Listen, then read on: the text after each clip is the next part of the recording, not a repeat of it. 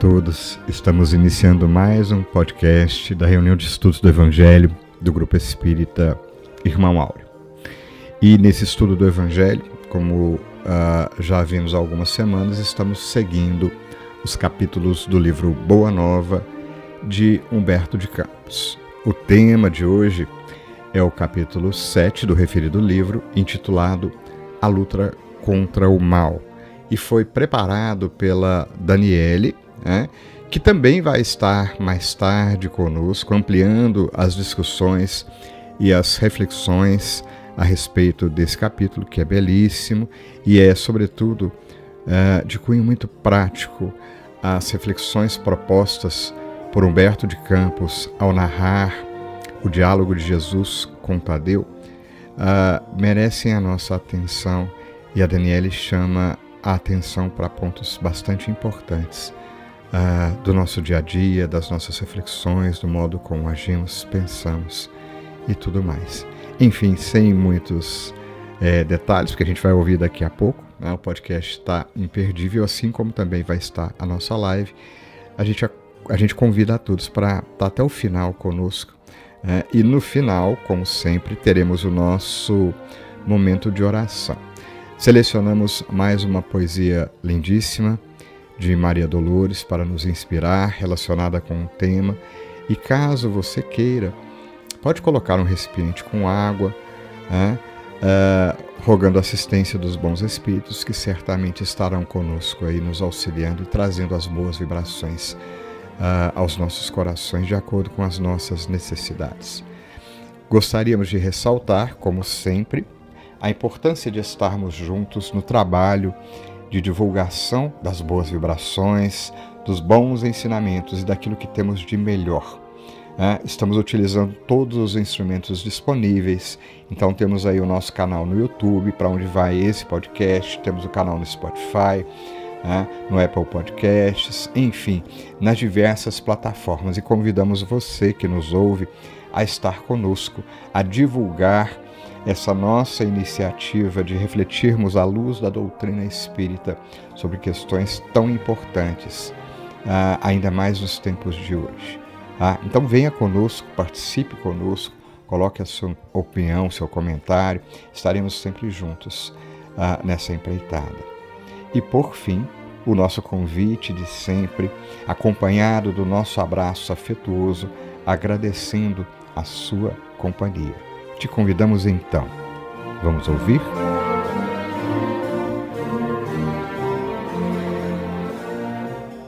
Olá, pessoal. No podcast de hoje, nós falaremos um pouquinho sobre o capítulo 7, A Luta contra o Mal, do livro Boa Nova. Particularmente, o livro Boa Nova é um dos livros que eu mais gosto. E nesse capítulo, nós vamos ter uma discussão entre Jesus e o discípulo Tadeu.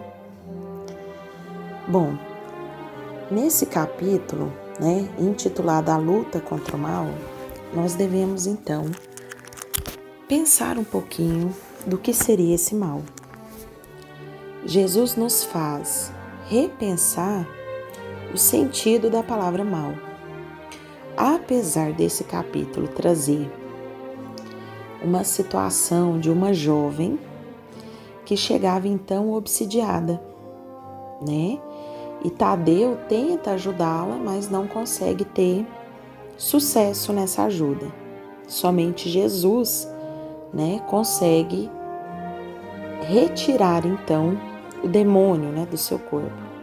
Naquela época era chamada então de pessoas que estavam endemoniadas.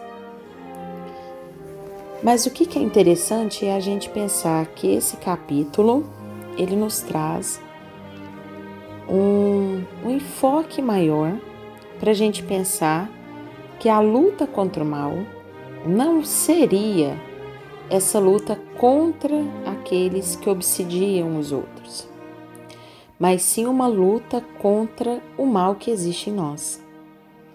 Jesus deixa isso muito claro quando ele pergunta, né, a Tadeu qual que era o principal objetivo das atividades da vida dele. Tadeu responde de pronto, né, bem bem rápido, né? Falando que era instalar o reino de Deus, né? E aí Jesus fala assim, né? Acho que se ele pudesse falar, fala que coisa boa, né? Mas o que, que você está fazendo para isso? Né? O que, que você está construindo para isso? E aí, nós precisamos correlacionar então também essa lição com aquela do caso do jovem obsidiado, que é onde tem aquela passagem que todos nós conhecemos, né? Ou pelo menos grande parte de nós já ouvimos falar. Que é aquela parte que Jesus fala aos discípulos que se eles tivessem a fé do tamanho de um grão de mostarda, eles poderiam falar à montanha, né, que saísse de um lado para o outro e assim ela o faria. Porque também é uma passagem, inclusive está no Evangelho de São Mateus, capítulo 17, versículo de 14 a 23, a fé do tamanho do grão de mostarda. Essa passagem ela vem de encontro com a mesma situação, uma situação em que os discípulos não conseguiram retirar o espírito que estava atormentando então o rapaz, né? E nesse capítulo 7, no caso, então, o espírito que estava é, obsidiando então a, a mulher. O que, que nós podemos então correlacionar dentro desses dois assuntos? Primeiro, que lá na Boa Nova, esse capítulo que nós estamos estudando nessa semana, que, que vai acontecer? Tadeu fica maravilhado ao ver Jesus conseguir ter uma ação efetiva a retirar esses espíritos. E ele fica pensando assim: como será, né? O que, que eu preciso ter? O que, que, o que, que eu preciso aprender para também conseguir fazer isso? E ele chega até questionar Jesus. Ele chega a questionar Jesus falando assim: por que, que Deus então já não dá essa habilidade para nós? Né? E nós, por muitas vezes, também nos perguntamos, né? Ah, por que, que Deus não faz isso? Por que, que Deus não faz aquilo? Por que, que Deus, não, Deus não deixa isso acontecer? Ou por que, que Deus, né? A gente tem muito disso. E aí, Jesus, como sempre, né? Muito polido, mas também muito enérgico, né? Com as suas palavras, ele é, fala a Tadeu, né? Olha, Tadeu, olha as suas próprias necessidades nesse sentido, primeiramente, né? Porque Deus é um pai amoroso, né? Por que, que nós estaremos então aqui julgando o porquê que ele deixa ou não? Se ele é um pai de todo poder, de toda bondade, provavelmente ele não está o fazendo porque ele deu essa liberdade aos espíritos escolherem, né? E essa influenciação, nós bem sabemos, dentro da doutrina espírita, tem muito a ver com as provas e expiações que nós passamos ainda nessa vida. Faz parte ainda do nosso mundo de provas e expiações. Então, se a gente for avaliar, se a gente for parar para pensar um pouquinho sobre a questão da obsessão, né, nós sabemos que essas obsessões podem ocorrer de diversos graus pode ocorrer sendo somente uma influenciação moral, como também pode chegar a uma perturbação completa, né? Uma perturbação completa do nosso organismo e das nossas faculdades mentais. Isso está lá no livro dos médiuns, né?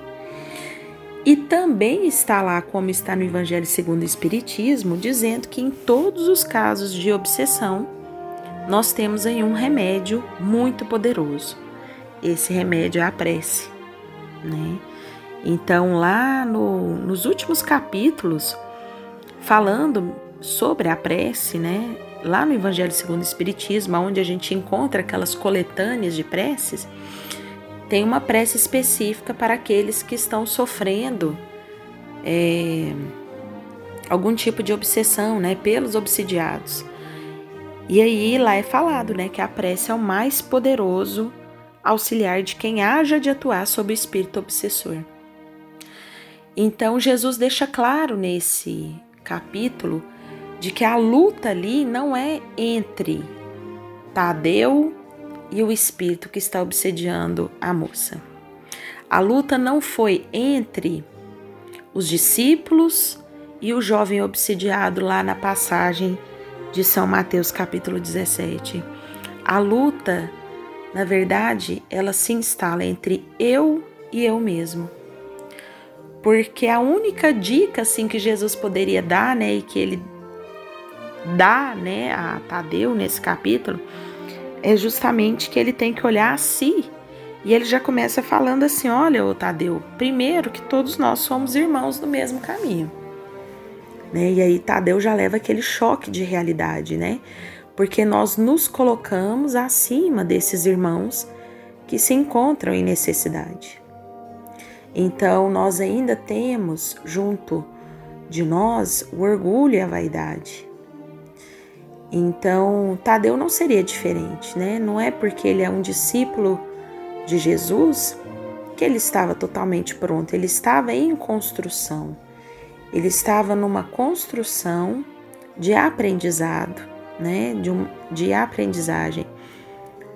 Então, ele também tinha esse tipo de pensamento que por vezes também deve ter passado por nossas mentes.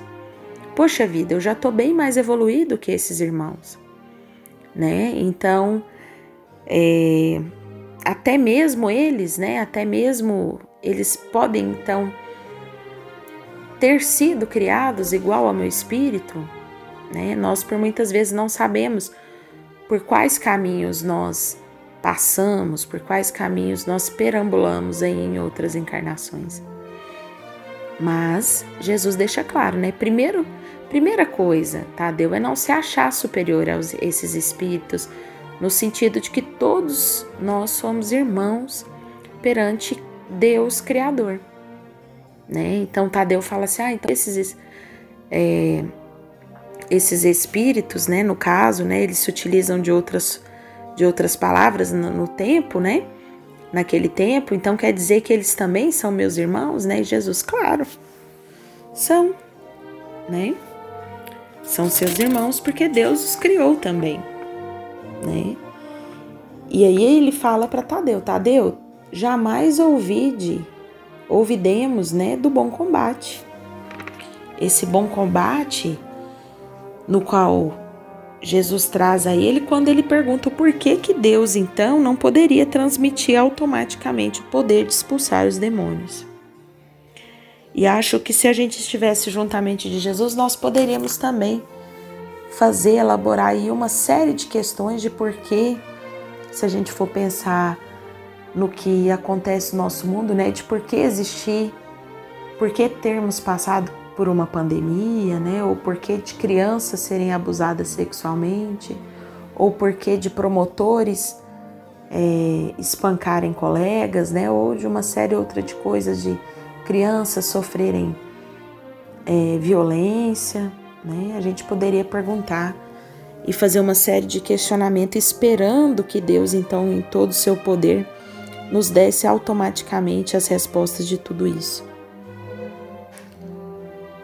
E Jesus deixa claro para Tadeu, né? Tadeu, se preocupe em se melhorar, né? Em olhar as tuas próprias necessidades no que você clama a Deus.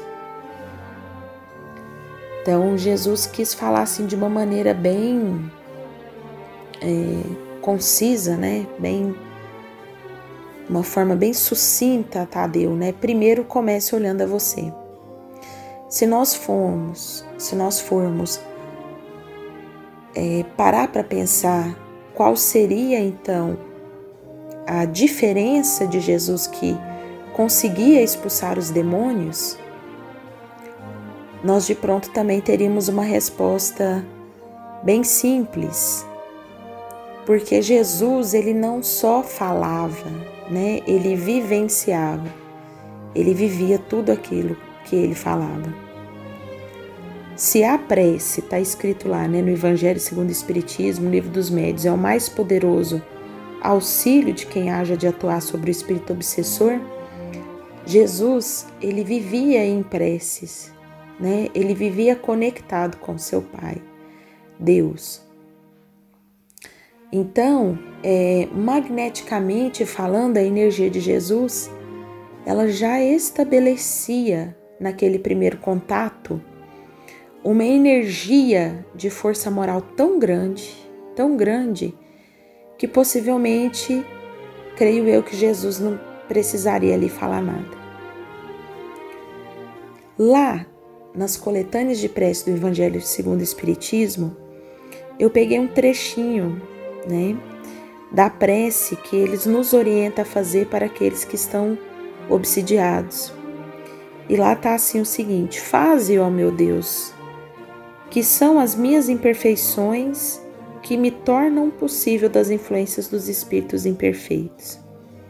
Que eu possa reconhecer, combater o orgulho que me cega em relação aos meus defeitos.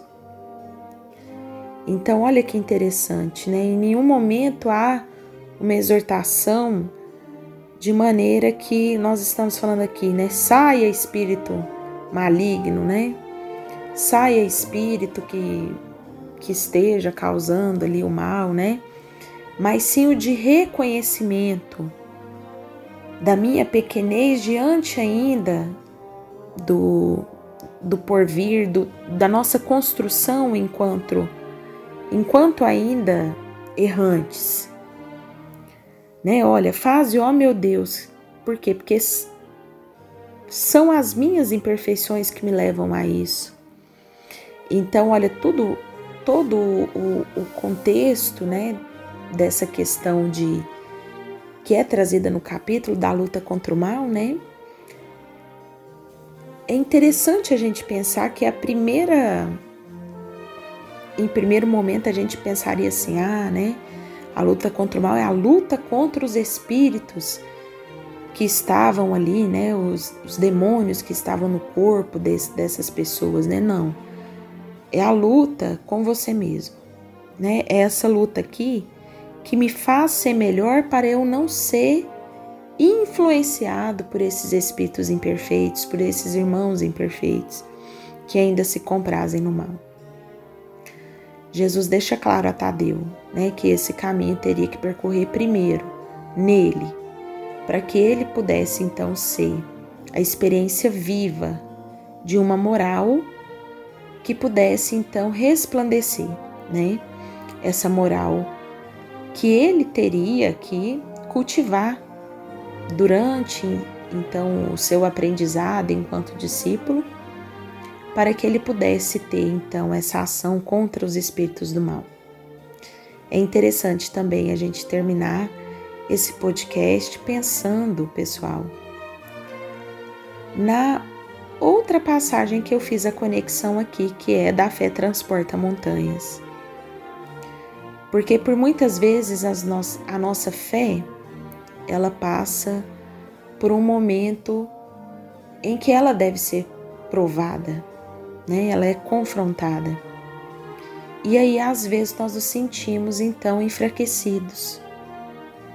Quando Jesus fala, se tivesses a fé do tamanho de um grão de mostarda, eu não sei se vocês têm ideia do grão de mostarda, né? Se já pararam para olhar. O grão de mostarda é muito pequenininho, né? Nós ainda na acupuntura utilizamos ele para colocar na orelha, né? O grãozinho de mostarda. E ele é bem petitinho, realmente. Que, que a gente pensa se tivesses a fé do tamanho de um grão de mostarda? De que a nossa fé ainda é muito pequena, muito primitiva diante da fé de que Deus propõe a nós no seguinte momento em que Ele traz Jesus para tentar explicar todos esses ensinamentos falando o seguinte: olha, a fé transporta montanhas. Esse transportar montanhas vem dizer de deslocamento, de mudança. Então, isso quer dizer: aquele que crê, aquele que confia, ele pode atuar sobre o que ele quiser até mesmo no seu próprio mal. E aí sim, quando a gente tiver essa atuação sobre nós mesmos, aí sim nós conseguimos atuar sobre os outros por nossa vontade de querer ajudar. Então, acredito e quero colocar aqui para todos, né, no finalzinho então dessas observações, de que Jesus falou primeiro que Tadeu teria que conseguir controlar todos esses ensinamentos dentro dele a favor da sua moral. E só depois que ele poderia então chegar a outra pessoa e tentar, né, fazer uma mudança. E claro, né, pessoal, uma mudança que fosse concedida por aquele que estava sendo ali aliciado. Uma boa tarde a todos. Iniciaremos o nosso momento de oração de hoje com a poesia Anotações da Fé, de Maria Dolores, no livro A Vida Conta. Se queres elevar-te e engrandecer a vida, alma querida, escuta. De tudo o que produz, serve, ampara e abençoa, nada existe sem luta. Árvore alguma, seja em qualquer parte, fornecendo socorro e espalhando alimento, cresceu e se formou para doar-se à gleba, sem chicotes do vento. Se talhada em madeira, a mesa que te apoia é o pão de cada dia, foi nobre vegetal arrebatado à gleba para aguentar a serraria. Pedra que te suporta a residência, resguardando o equilíbrio que a domina, passou por marteladas muitas vezes, a fim de ajustar a disciplina. Quem sonhe paraíso de alegria, sem sair de poltronas e almofadas, quem foge de ser útil, quem se omite, olha as águas paradas. Quem reclama sucesso sem controle, menosprezando o sentimento alheio, assista a uma corrida em que se note algum carro sem freio. Sem participação, sem sacrifício, a construção da paz jamais se apruma. Sem canseira não há felicidade, nem se obtém conquista alguma. Alma querida, serve, ama e confia ajuda para o bem, seja a quem for. Trabalho é luz de Deus a burilar-nos para o reino do amor. E ouvindo essas doces palavras da poetisa do além, e ainda meditando nas lições profundas da luta contra o mal, busquemos a sintonia com Jesus, nosso Mestre, amigo e divino caminho a indicar-nos o rumo de Deus.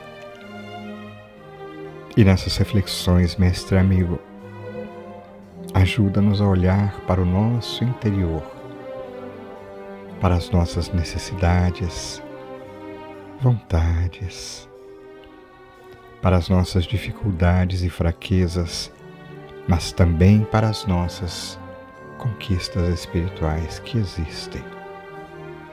E ajuda-nos a reconhecer com mais clareza, Jesus, o campo de trabalho e o esforço que se faz em nossos corações, respondendo aos convites de Deus de todo instante em nossas vidas, para o alto aprimoramento percebendo na vida que nos cerca, percebendo em cada coração que se achegue a nós divina oportunidade de algo realizarmos por nós, pelo outro, pela vida, mas, sobretudo, Mestre Jesus, reconhecendo verdadeiramente o nosso coração Ajuda-nos a construir todos os dias os princípios do bem em nossa vontade.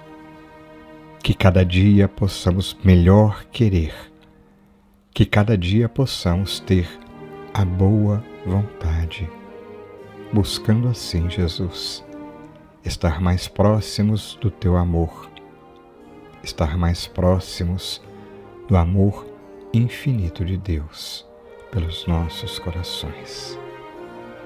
Que o alento desses instantes, que a luz que nos envolve, possa ser por nós buscada mais frequentemente. Que assim seja.